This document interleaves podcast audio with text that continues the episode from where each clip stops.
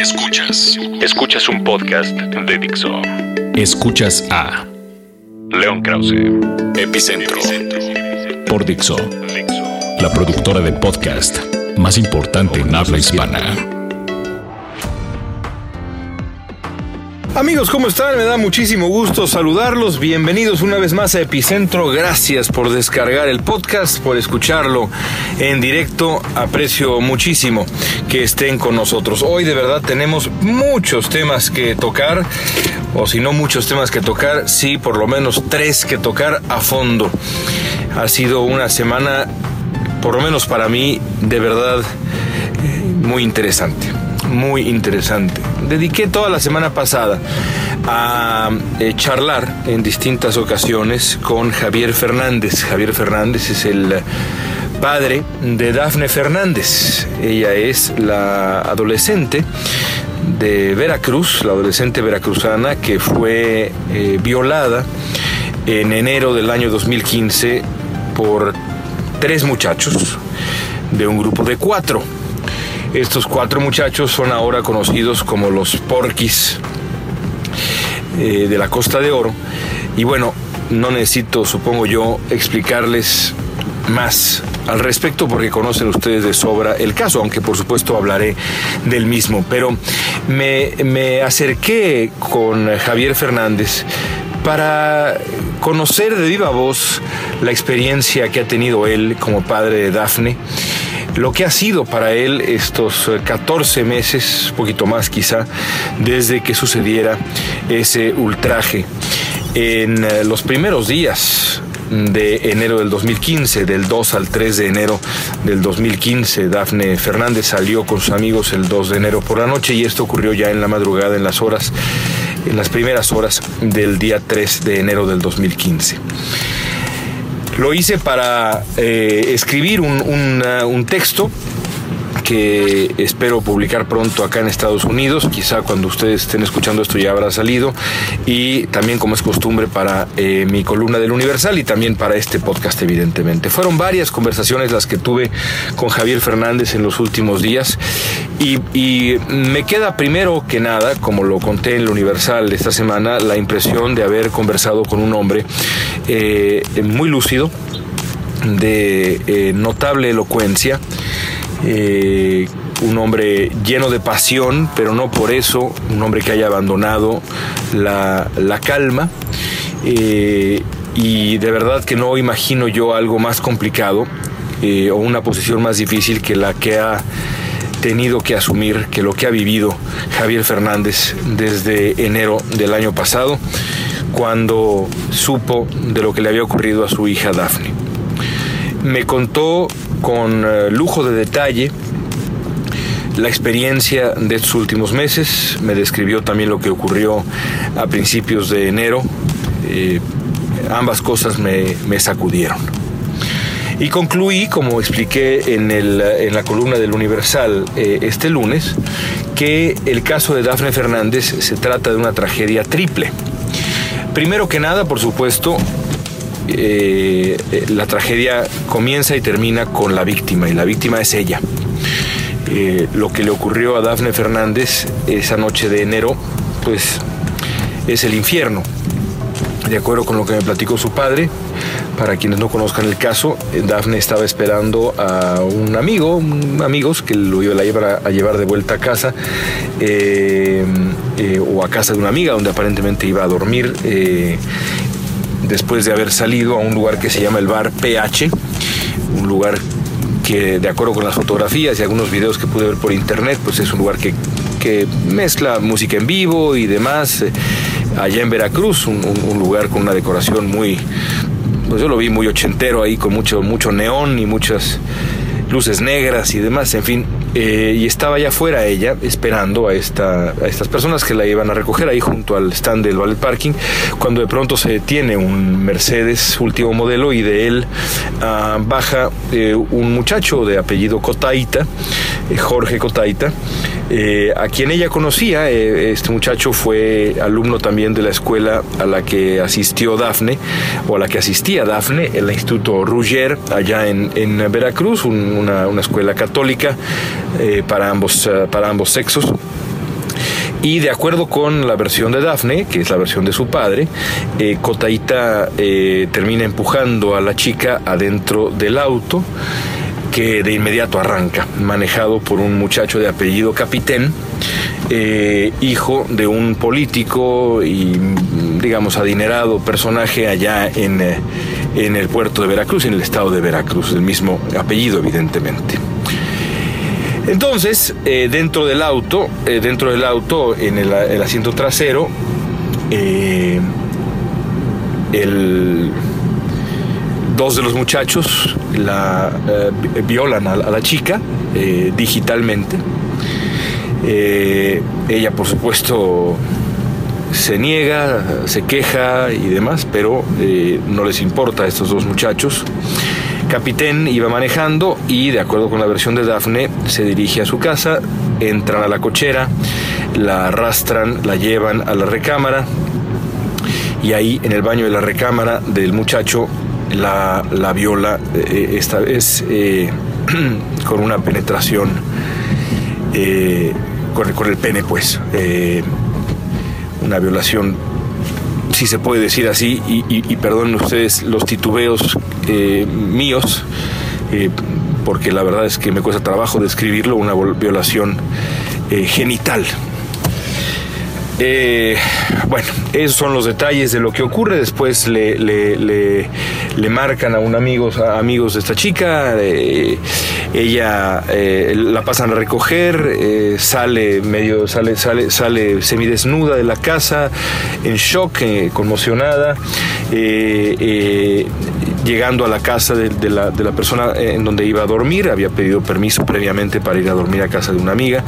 Eh, Dafne se toma fotografías de las- los moretones que tenía en el pecho y las piernas, Eh, se toma con, el celular, mismo que por cierto, de acuerdo con su padre, le- se, le, se le había retirado, estos muchachos se lo habían quitado eh, en el auto, luego se lo devolvieron.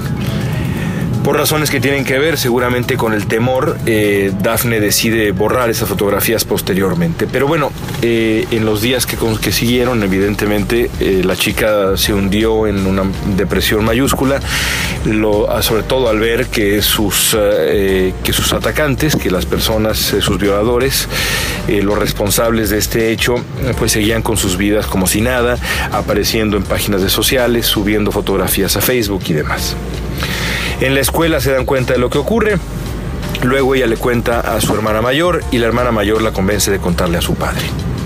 Lo que sigue, por supuesto, pues es otro capítulo largo del infierno, porque el, escarnio, la avalancha de- de agresiones en redes sociales y demás, pues solamente suma al de por sí enorme dolor físico que sufría eh, Dafne Fernández. Así que la primera tragedia es ella. La segunda tragedia es la oportunidad perdida por los eh, cuatro jóvenes estos, por sus familiares y por los círculos sociales de todos ellos eh, en Veracruz para dar una lección de eh, comportamiento correcto.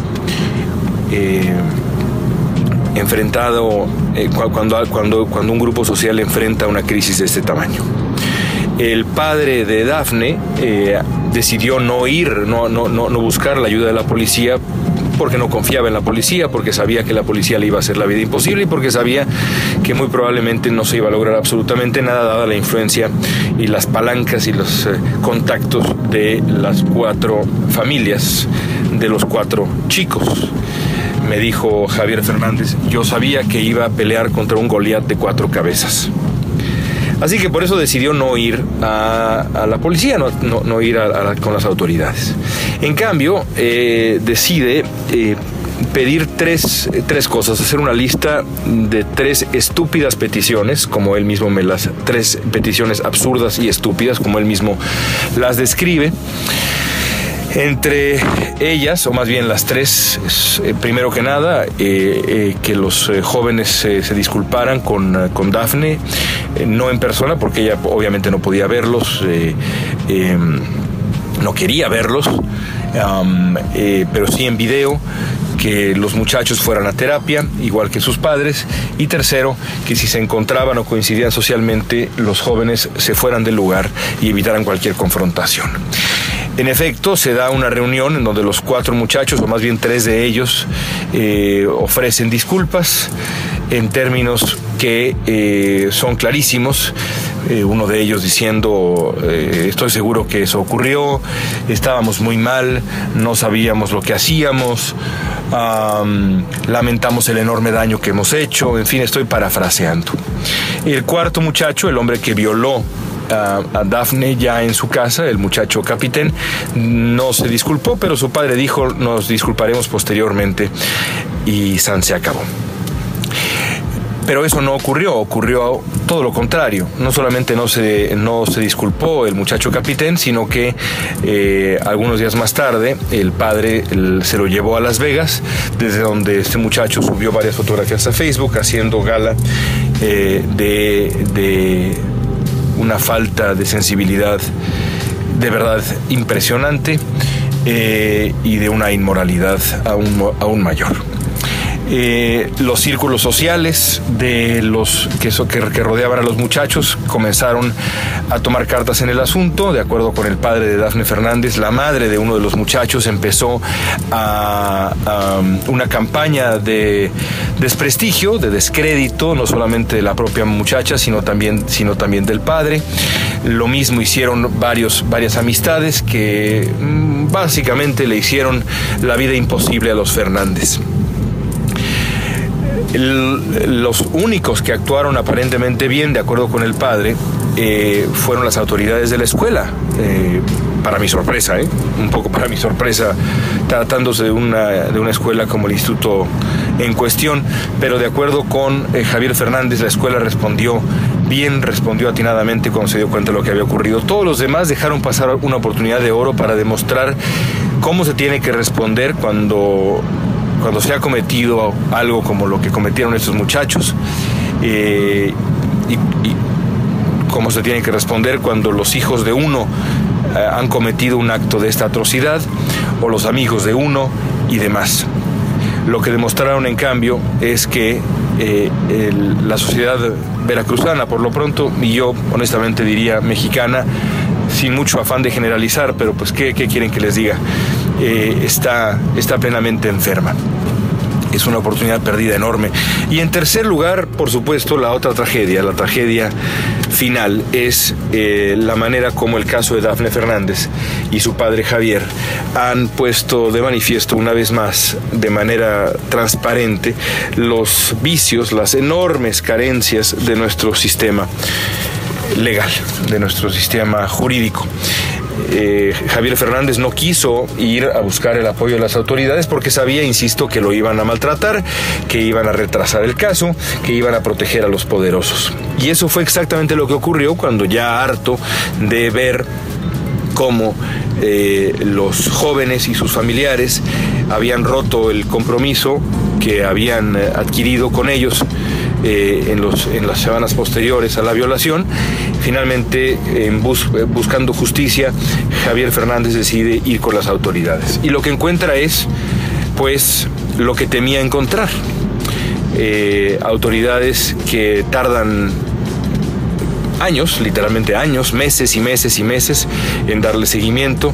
La primera, de acuerdo con Javier Fernández, la primera, las primeras eh, comparecencias, digamos, ¿no? Eh, la, primera vez que se presentan eh, a, declarar alguna de las personas señaladas por, por Dafne es septiembre, es decir, pasan cuatro o cinco meses para que las primeras personas abran la boca en un, en un caso de esta, de esta gravedad, de esta magnitud.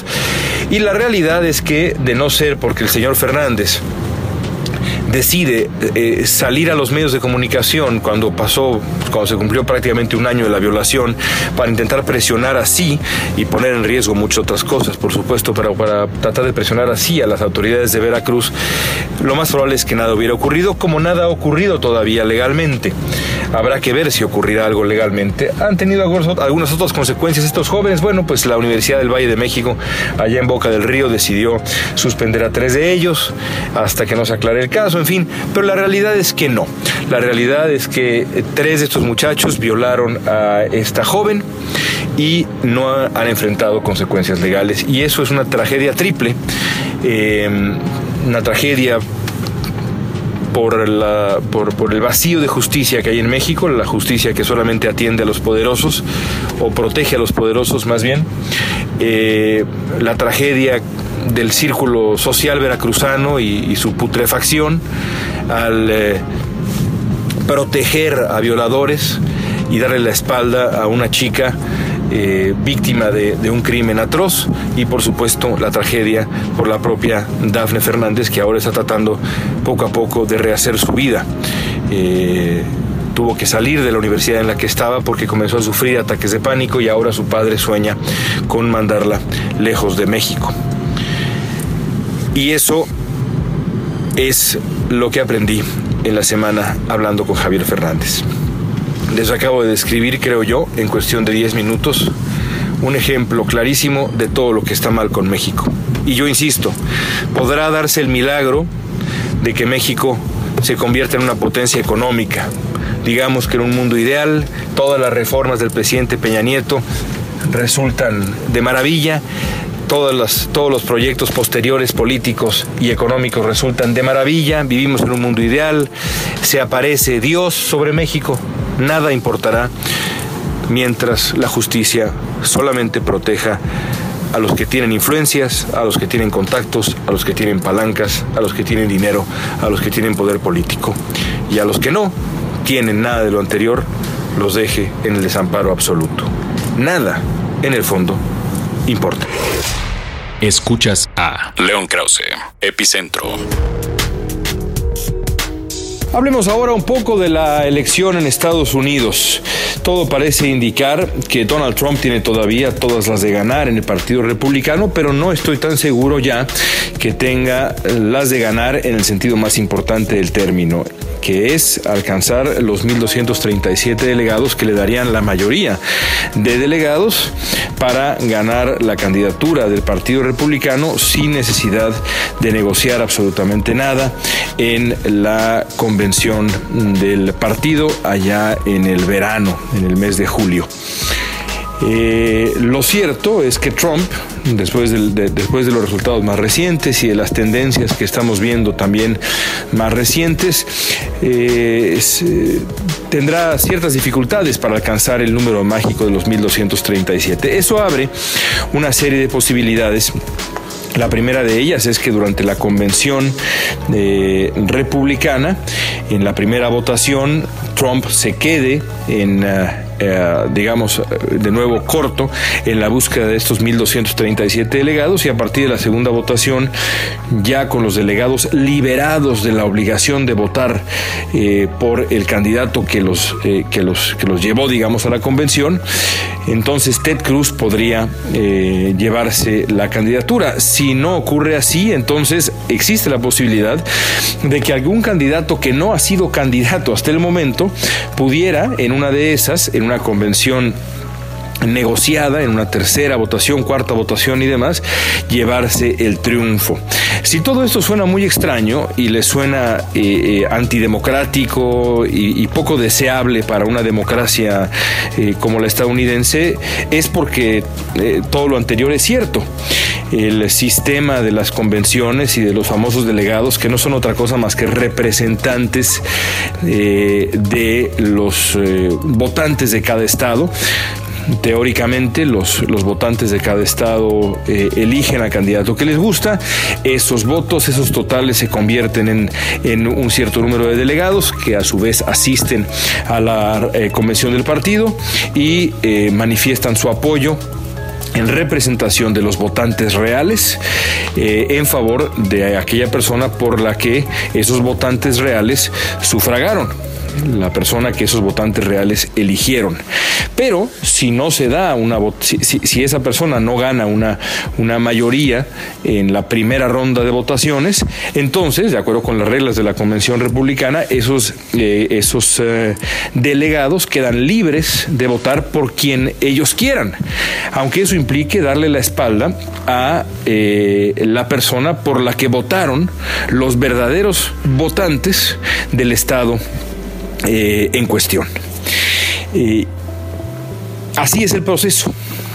Eso podría dar como resultado que votan, que delegados que deberían representar a eh, electores que sufragaron por Trump, que votaron por Trump, que prefirieron a Trump, finalmente se inclinen por otro candidato como Ted Cruz o como una tercera opción, que es, de acuerdo con algunos analistas ya, el sueño del Partido Republicano. La persona, o del establishment, digamos, de la cúpula del Partido Republicano, la persona generalmente mencionada como la opción eh, eh, ideal soñada por esa cúpula es eh, Paul Ryan, quien fuera candidato vicepresidencial de eh, Mitt Romney, el hombre que encabeza la bancada republicana en la Cámara de Representantes, un hombre de credenciales conservadoras extraordinarias para ese movimiento, para el movimiento conservador que, que adora a Paul Ryan y lo ha hecho ya desde hace muchos años y además un tipo muy atractivo en lo personal, un tipo una gran fortaleza física, muy joven, en fin, un candidato que resultaría temible como rival de Hillary Clinton. El único problema es que Paul Ryan no ha estado en campaña. Ni una sola persona ha votado por Paul Ryan. En cambio, por Cruz y por Trump y por Rubio y por Kasich menos, pero eh, por esas personas millones, millones de electores, millones de electores han votado por estas personas, por esos candidatos. En el fondo, yo creo que los costos de una convención negociada en donde el ganador es una persona que en la práctica no ha ganado ni un solo voto, pero es elegido por esos delegados eh, y esa cúpula del partido es, eh, eh, creo que los costos serían altísimos.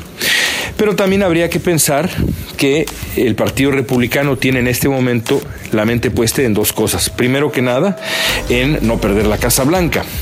Pero saben o deben saber que la elección de noviembre, aunque no está decidida ni mucho menos, pues está complicada. Está complicada porque los, porque insisto, los costos de esta, del fenómeno Trump, sobre todo con las minorías, la minoría hispana, la minoría asiática y, por supuesto los afroamericanos y demás, ya han sido y serán, serán considerables.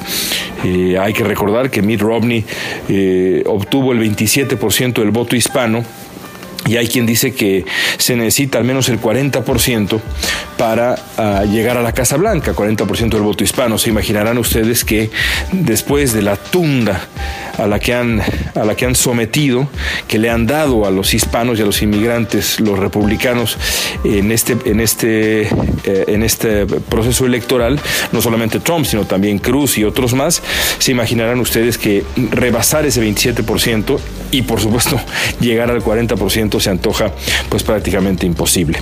Pero si no pueden ganar la Casa Blanca, por lo menos los republicanos querrán salvar a los candidatos que en los distintos estados eh, acompañan a, eh, al partido en la boleta porque habrá elecciones también eh, al Senado, habrá elecciones también a la Cámara de Representantes y seguramente el, Partido Republicano o la cúpula, insisto, calcula que si Donald Trump encabeza la, boleta eh, entre los republicanos, lo más probable es que eh, eso ponga en peligro el control de los republicanos en el Senado y quizá el control republicano en la Cámara de Representantes porque aquellos votos contra Trump también seguramente irán contra el Partido Republicano en esas otras instancias dentro de la boleta que son importantísimas y que tienen que ver con el poder legislativo. Entonces, ¿cuál es el costo mayor? El escándalo de darle la espalda a millones de electores en una convención eh, arreglada, pero nominar un candidato que fuera teóricamente ya en la campaña mucho más fuerte que Donald Trump y que incluso que Ted Cruz, o ceder darle eh, a, Trump o a Cruz la candidatura, pero correrse el riesgo de que eso le cueste al partido el control del Senado y quizá en una de esas hasta hasta de la Cámara de Representantes. Quizá optando por el mal menor, pues entonces derivará todo esto en una convención arreglada con Paul Ryan como candidato del Partido Republicano. A mí me sigue pareciendo una locura, sobre todo porque me parece, como ya dije, notablemente antidemocrático. Imagínense nada más ustedes un sistema en el que yo qué sé, voy a poner una cifra, aunque eh, ni siquiera sé si es exactamente una cifra comparable, pero digamos 10 millones de personas votan por un candidato por más indeseable o por más repugnante que nos parezca al resto de, los eh, seres humanos, eh, vota por un candidato como eh, para, ser el nominado de, X partido. Y llegada el proceso formal de, nominación, el partido decide, decide aprovechar reglas arcaicas y darle la espalda a cada una de esas personas para maniobrar y elegir por sus pistolas, como decimos en México, a una persona que no ha recibido un solo voto real, por la que ni siquiera, por, la que ni un solo votante ha depositado un solo sufragio. No puedo imaginar algo más antidemocrático. Ya veremos qué ocurre. Escuchas, Escuchas a León Krause. Epicentro. Fixo. Por último, un comentario futbolero. Grabo esto antes de que se juegue los partidos de la siguiente ronda de la Liga de Campeones, pero en realidad importa poco lo que pase en la Champions. Eh, lo que me interesa es hablar del clásico y de la reacción en redes sociales del clásico entre el Real Madrid y el Barcelona. Quiero aclarar, como ya lo he hecho aquí otras veces, que yo soy aficionado al Barcelona desde hace muchos, pero muchos años. Hace 25 años quizá que le voy al Barça. Eh, tampoco puedo decir que le voy al Barça desde hace más, digamos hace 35 años, porque eso sería mentir. Yo creo que salvo, aquellos mexicanos que tienen sangre catalana, todos los mexicanos de mi generación, los que nacimos a mediados de los 70 y un poquito antes incluso, pues todos fuimos aficionados al Real Madrid cuando éramos chicos por Hugo Sánchez. Eh, y creo yo que aquel que diga lo contrario está mintiendo. Pero yo evolucioné y dejé atrás al Real Madrid y me convertí en aficionado al Barcelona en eh, principios de los 90, muy probablemente de manera coincidente con la llegada de Johan Cruyff, pero, eh, pero incluso un poco antes, según recuerdo. Y después, claro, los años de gloria del Barça, el surgimiento de esta gran generación, la presencia de Rafael Márquez, a quien yo siempre he admirado, bueno, pues consolidaron un amor que ya de por sí era grande. Me pareció muy, muy notable, digamos, el, partido del fin de semana. Me dolió perder, por supuesto que me dolió perder como aficionado del Barcelona. Eh, me pareció muy lamentable que el equipo bajara los brazos y consintiera al rival, dejara que el, que el, Madrid le, comenzara a morder los talones y finalmente lo superara en un partido que era un homenaje al futbolista más importante que ha dado el Barcelona o que ha jugado en el Barcelona en su historia. Eh, con la, con la única excepción de, de, ese muchacho que lleva el número 10 y que está todavía muy, muy lejos de retirarse, aunque ya es leyenda. Lamentabilísimo que haya ocurrido así en el partido de homenaje a Johan Cruyff. Ahora, y a esto quiero referirme. Por ahí por Twitter tuve algunas discusiones con algunas personas que me decían, eh, eh, más bien yo comencé la discusión porque decía yo, caray, qué manera de festejar un triunfo eh, de los aficionados del Real Madrid como si este triunfo fuera eh, eh, equivalente al liderato. Por supuesto, yo creo que hay que festejar los triunfos en los clásicos porque los clásicos son clásicos, pero también creo yo que pues, hay que tener cierta medida. Después de todo, el Barcelona está vivo en tres competiciones y es, y es el eh, líder de la, de la Liga Española con siete puntos y está vivo en las otras dos competiciones. Una de ellas, creo yo, la va a ganar con cierta facilidad y la otra, pues será una competencia, como ya lo es, muy, muy complicada. El Real Madrid, en cambio, está prácticamente muerto en la liga, muerto en la Copa del Rey desde hace mucho tiempo y vivo en la Champions, por supuesto que sí. Y bueno, recibí una serie de respuestas por ahí eh, notables cuando lo que yo quería decir era, bueno, claro que hay que festejar, pero hay que tener mesura. ¿Qué preferiría yo? ¿Ganar todos los clásicos de aquí al fin del mundo, pero no ganar un solo título? ¿O perder todos los clásicos y ganar todas las ligas sabidas y por haber? Pues yo francamente prefiero lo segundo.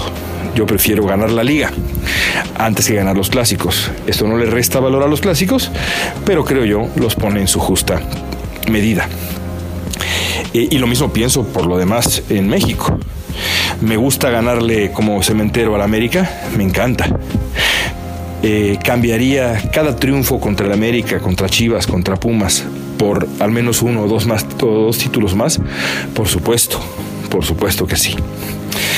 Eh, y luego está ese otro argumento de los aficionados, aficionados del Real Madrid que, me da, que me da cierta ternura cuando se remiten a la historia, cuando dicen que han ganado más ligas de campeones que, el Barcelona y demás.